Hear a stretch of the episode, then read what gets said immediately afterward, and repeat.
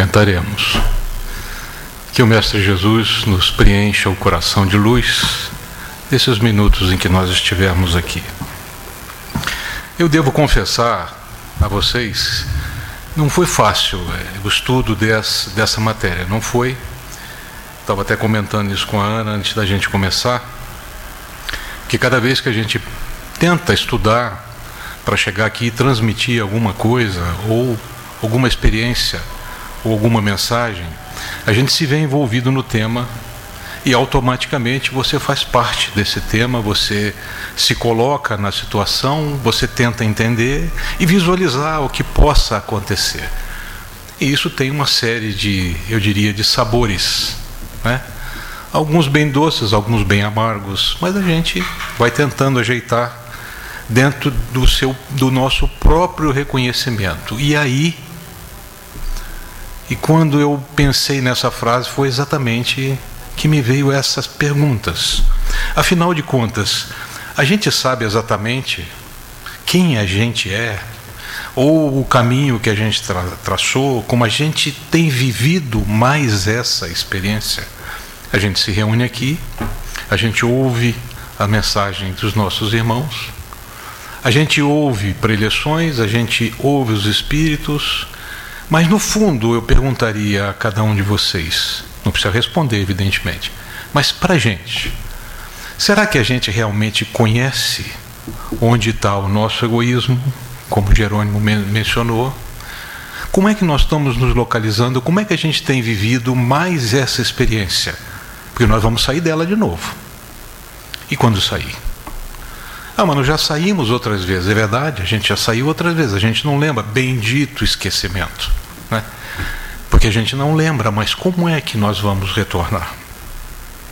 Joana de Ângeles nos alerta né, que a gente, é, todos nós vivemos num mundo e um pouco mais para trás, que algumas religiões têm um dogma, uma, um princípio, uma herança, vou te chamar de herança mitológica, que diz que a gente, até a dona Luci mencionou isso semana passada, que diz que na hora H, se a gente se arrepender, está tudo resolvido.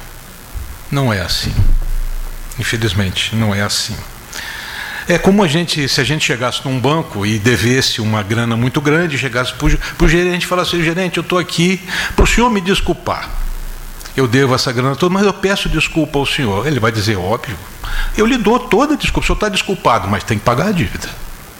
Ou não. Assim é a nossa vida. A gente, na hora H, a gente pode sentir um aperto no coração, ou quando a gente sabe que está chegando perto do fim, a gente sentir um aperto no coração, mas não é só assim que funciona.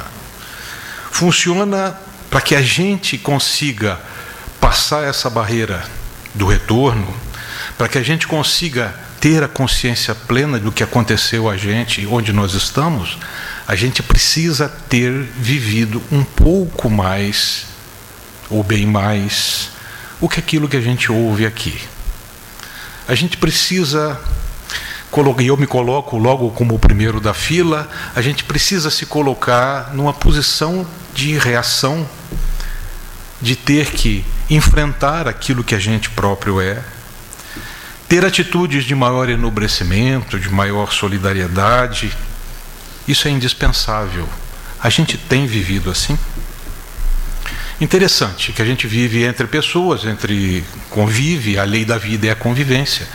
E também fazendo essa, esse estudo, eu lembrei de uma das minhas paixões, que é a astronomia.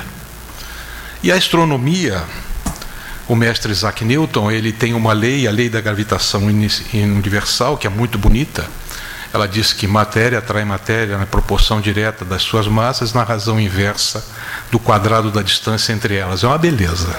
Mas não vou querer que ninguém pergunte. Ou posso até fazer uma prova oral no final, mas não é esse o caso. O que, olha bem, a lei do universo, ela vale para tudo, ela vale para os planetas, ela vale para nós. Mas como vale para nós? A lei de Deus é uma só. Newton apenas enunciou um pequeno trecho dela. Porque nós convivemos entre nós. Matéria atrai matéria na razão direta das suas massas. Isso vale para o planeta, mas vale também para a interação de um com o outro. Quem tem mais personalidade, quem tem mais força, quem, quem pode atuar nas nossas decisões, com quem nós interagimos. Se nós descobrirmos aquilo que nós precisamos evitar, é a continuação da lei de Newton. Quanto mais longe a gente estiver, quanto mais a gente evitar, mais força a gente tem para se afastar. É a decisão nossa. E voltamos ao mesmo ponto que o Espiritismo bate atualmente muito forte, e isto é a maior verdade que nós temos que encarar, gente. Nossas decisões, nossas escolhas. Então, isso, a maneira com que nós vamos perceber o nosso retorno, vai estar diretamente ligada aos hábitos que a gente vivenciou a conduta mental, principalmente a conduta mental que a gente permanece, com quem a gente está ligado, quem é a nossa turma. Antigamente se dizia, né? Diga-me é, com quem andas, eu te direi quem és. O Espiritismo é um pouquinho o inverso. Diga-me quem és, que eu vou te dizer com quem andas. É um pouquinho diferente. Então, qual é a nossa turma? Com quem que a gente se liga mentalmente? Com quem a gente tem passado a maior parte da nossa conversa mental. Com quem? Esses nós vamos reencontrar. Esse grupo de vibração nós vamos encontrar. Porque pensa exatamente como nós, age exatamente como nós. Então, neste retorno, essa perturbação está muito ligada à maneira que a gente se preparar para voltar. Né? como que a gente vai encarar isso, como que a gente tem encarado a nossa própria existência e as nossas escolhas. Né? A morte física, se vocês forem. Imagina que vocês estão andando num lugar muito bonito, hoje em dia o ecoturismo é muito comum, muito famoso. Imagina que você está andando assim e você vê uma cachoeira, né? Uma cachoeira de frente para você. Aí você pensa assim, puxa, deve ser uma delícia passar debaixo da cachoeira. Se você vai andando e passa debaixo da cachoeira, o que vai acontecer? Bom, é evidente que a primeira reação é você sair do lado de lá todo molhado. Mas é isso mesmo. O retorno nosso é como se a gente atravessasse uma cachoeira. Você continua o mesmo, você continua com as suas paixões, você continua com os seus problemas, você só está molhado. Você passou para o outro lado, mas você continua. Essa, essa figura dá bem a gente uma noção né, do que a gente pode ter que entender e compreender. Eu não vou dizer enfrentar, porque enfrentar pode ser um pouco duro demais, mas aquilo que a gente precisa compreender quando a gente retornar. Bem viver é um sinônimo de bem morrer também, né? Isso não tem tudo, isso não adianta, não é só para a nossa classe que, como a gente diz, né, tem mais passado que futuro. Não, isso deve ser seguido ao longo de toda a existência. Isso é uma das primeiras coisas que o Espiritismo colocou depois que veio o advento do Espiritismo, é que a gente deve pensar na nossa existência ao longo dela toda. Que a gente deve tentar entender o que a gente está fazendo com a gente mesmo ao longo dela toda, e não só no finalzinho. Não vai adiantar muito. Bom, mas aí alguém poderia me perguntar, mas você acha que ser espírita não ajuda um pouquinho? Né? Ajuda? Ajuda, claro que ajuda. Ajuda, mas não é suficiente. Só ser espírita não é suficiente.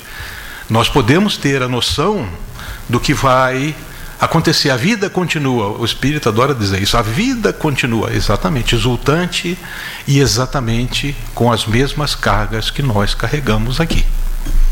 Ela continua. Só que a gente não vai ter mais esta vestimenta que nos traz é adequada ao planeta. Nós não teremos, mas nós ainda seremos. Nós não teremos, mas continuaremos a ser exatamente o que nós fomos. Num mesmo, numa mesma continuidade de melhoria, num mesmo período, como aqui. Só que aqui nós tivemos uma oportunidade de ajeitar algumas coisas, né?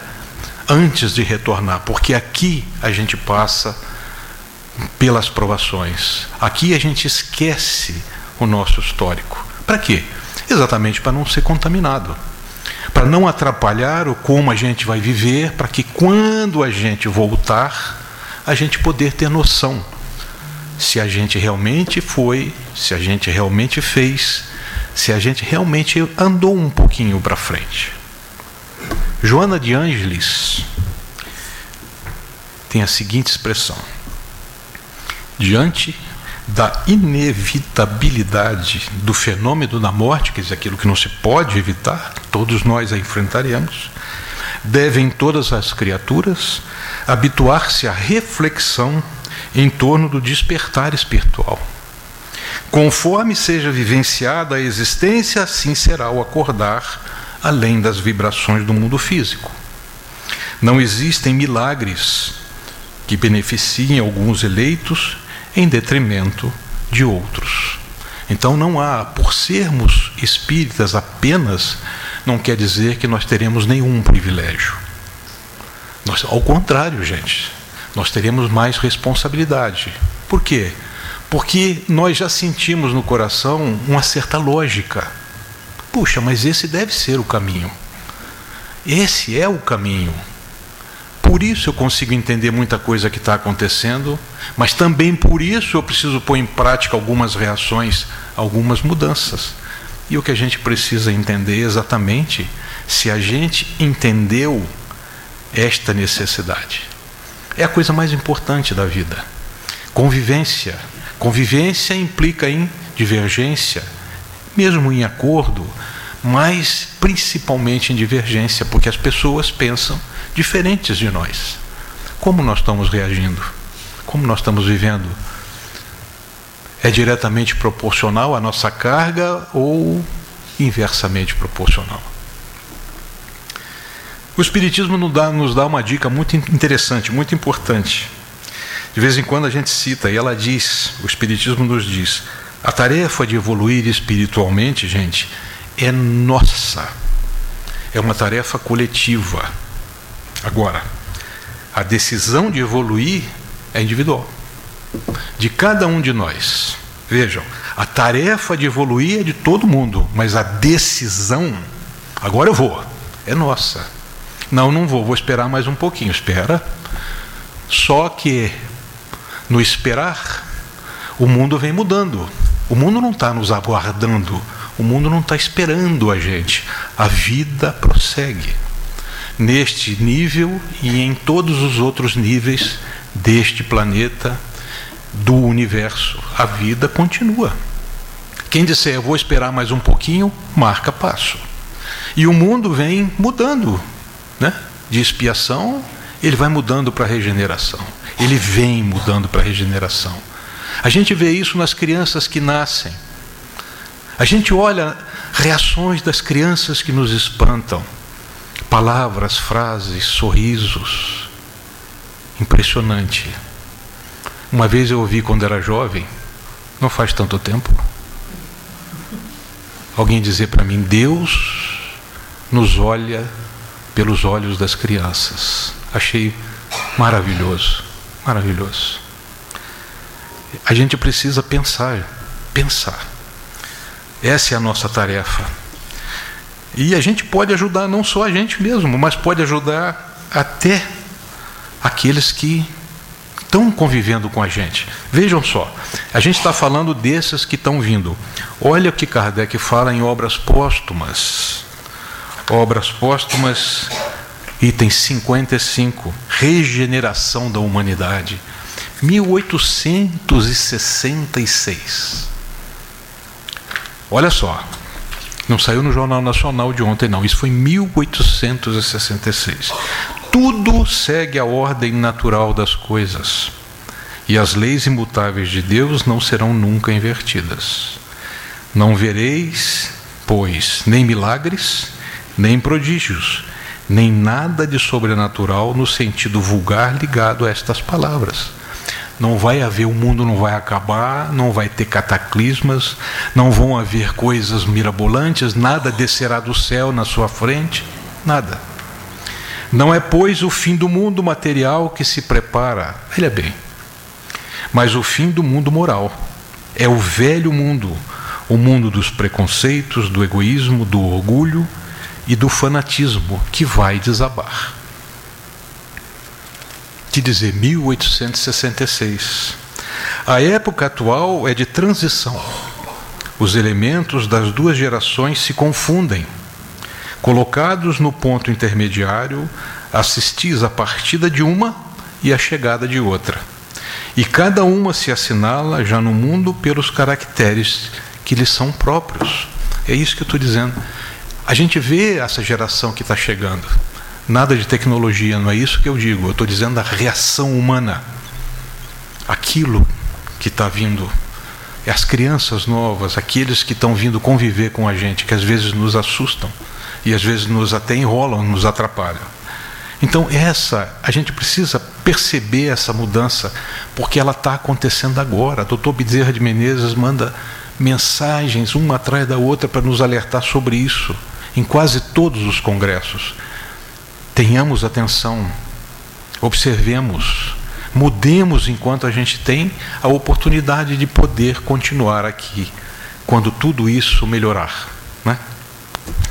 Uma coisa importante que eu fiquei até de até lendo isso aqui é uma coisa muito que a gente pode ajudar bastante. Se algum dia, por exemplo, você for convidado, aí é um velório de um amigo que se foi, algum conhecido.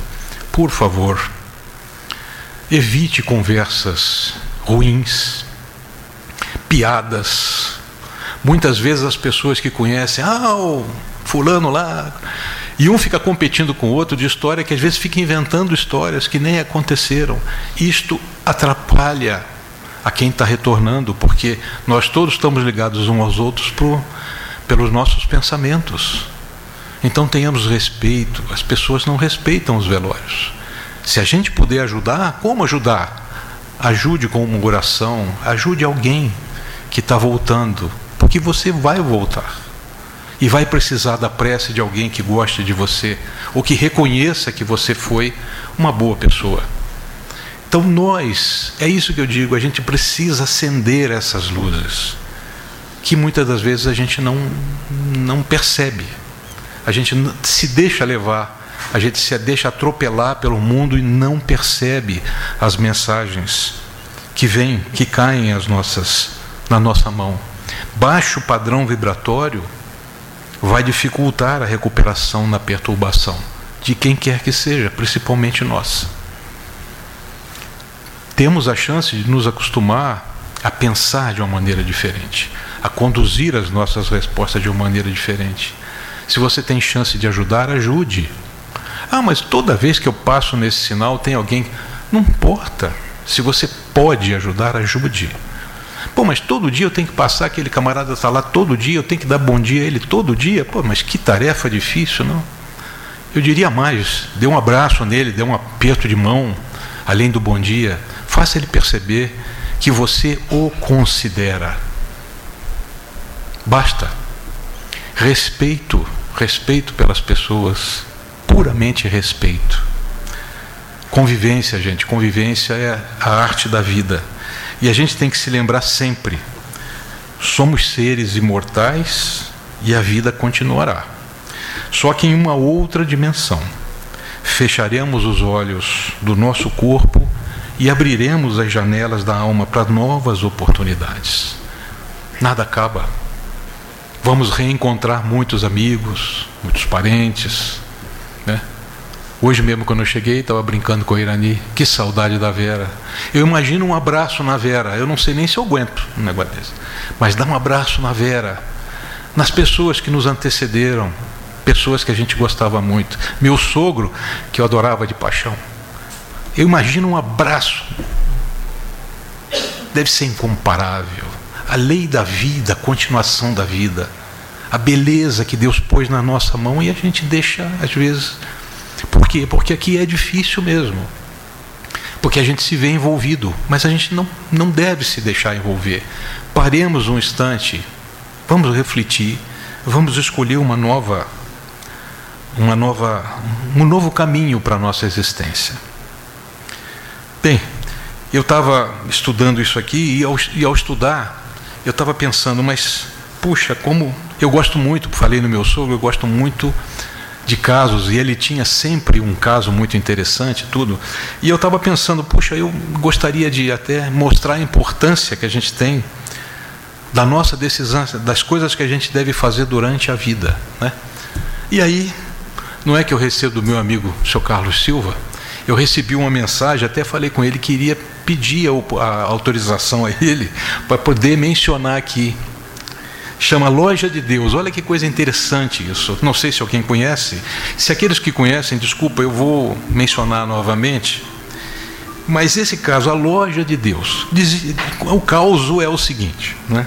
Dizem que tinha um senhor que estava andando pela cidade, mão no bolso. Olha, ele viu uma loja muito bonita, enfeitada, resolveu entrar. Não tinha nada para fazer, resolveu entrar e lá estava escrito na fachada: a loja de Deus.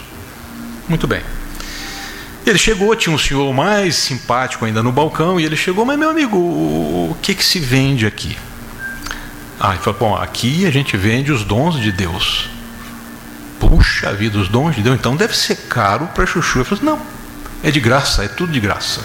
De graça, sim, os dons de Deus são de graça. Mas você não quer dar uma olhada primeiro? E diz aqui que o senhor começou a andar pela loja e ele foi vendo assim jarros de amor, olha que coisa interessante, vidros de fé, pacotes de esperança, caixas de salvação, olha que interessante, comprou umas caixinhas de salvação, caixas de salvação e um monte de sabedoria, paciência, tolerância empilhados aqui, ali e lá. Ele falou: oh, tô feito, né? O que, que ele fez? Oh, comigo mesmo, né?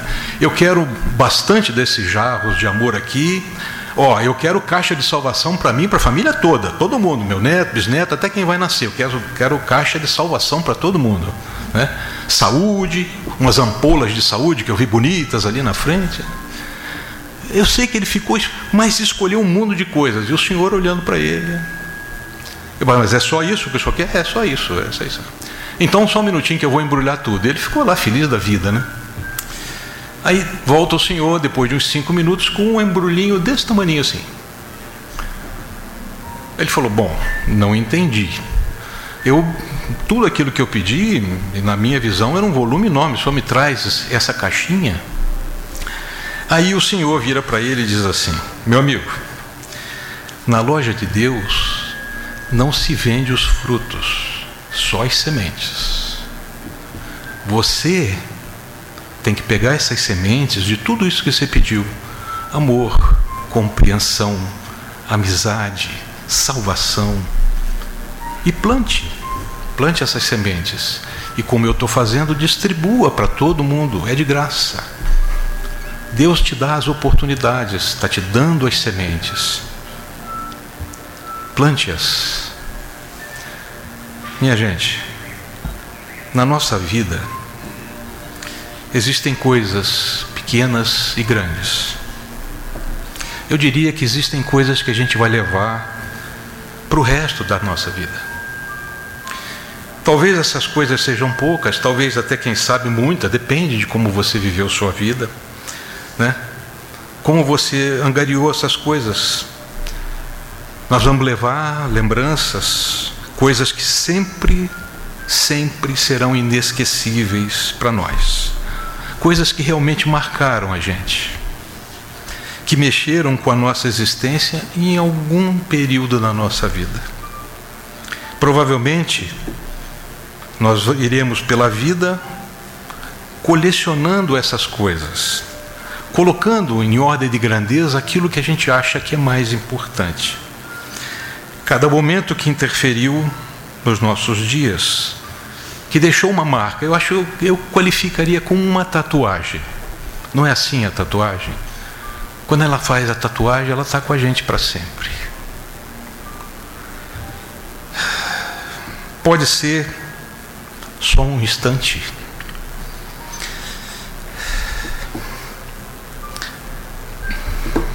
Pode ser um sorriso, um perfume, até uma bronca pode ser uma bronca que a gente nunca mais vai esquecer.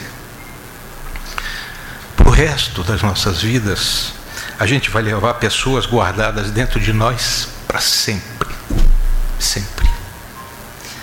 Com o tempo, é que a gente vai poder realmente saber e entender a qualidade da vida que a gente teve. Isso é que é importante a gente refletir. A quantidade dessas marcas que ficaram com a gente. Que marcas a gente se proporcionou? A riqueza de cada uma delas que marcou a nossa vida. Vamos pensar, gente, pensemos que se houver algo errado, ainda está tempo da gente dar uma mudadinha. Chico Xavier falava: você não nasceu agora, mas prepare o que te resta para um bom fim. Mude, comece a mudar. Nossas decisões, pensemos na vida com mais profundidade, gente. Eu me repito isso todo dia, eu preciso pensar na vida com profundidade. Não adianta a gente ficar fazendo rascunho todo dia, rascunho, rascunho. Será que a gente vai ter tempo de passar limpo? Nós precisamos pensar nisso, gente. Precisamos pensar. É, e pensar não é fácil. Pensar traz responsabilidade. Pensar traz na mensagem que o Cristo, lá da sua região de luz, onde Ele está, veio aqui tentar nos ajudar, nos dar a mão mostrar que o amor é mais importante do que qualquer poder, né? que uma gentileza, um sorriso, um abraço vale mais do que qualquer quantia, do que qualquer posição. Isso a gente deve pensar e mudar a vida da gente para aquilo que tem valor realmente. Porque quando a gente retornar, eu acho até que diminui um pouco essa angústia que a gente vai ter de descobrir que talvez não foi 100% o que a gente planejava, mas quase a gente conseguiu. Fizemos o melhor que era possível. E nesse melhor que era possível, a gente vai ter no coração a alegria do reencontro, do se sentir que ajudou e que continuará ajudando, pedindo por aqueles que aqui ficaram, que estão na sua vez, de um mundo que está mudando. E nós precisamos participar disso. Não é apenas uma colocação, não é apenas uma palavra, não é apenas um caso. Gente, é a nossa existência, a vida é assim. Não é uma corrente que diz que é assim, outra diz que não é. É pura e simplesmente a vida. Paremos, vamos pensar um pouco e tomar definitivamente, começar a tomar decisões que venham a mudar a nossa vida. Einstein dizia: se você quer coisas diferentes, faça diferente. Se você continuar fazendo as mesmas coisas, sempre terá as mesmas respostas. Eu agradeço demais o tempo de vocês, de ouvir essas notas dos meus pensamentos desse estudo e, e eu agradeço ainda mais a reflexão de vocês. Como cada um se verá ao retornar. Isso é importante. Pensemos nisso. Que o Mestre de Luz que aqui invade o nosso coração de alegria agora esteja com cada um de vocês. Que ao retornar às suas casas, guardem no coração, antes de adormecer hoje, lembrem dele. E agradeçam a bondade. Por mais que a gente ache que não, não é assim, agradeçam a bondade. Porque esta é a verdadeira fonte da vida. Uma boa noite a todos.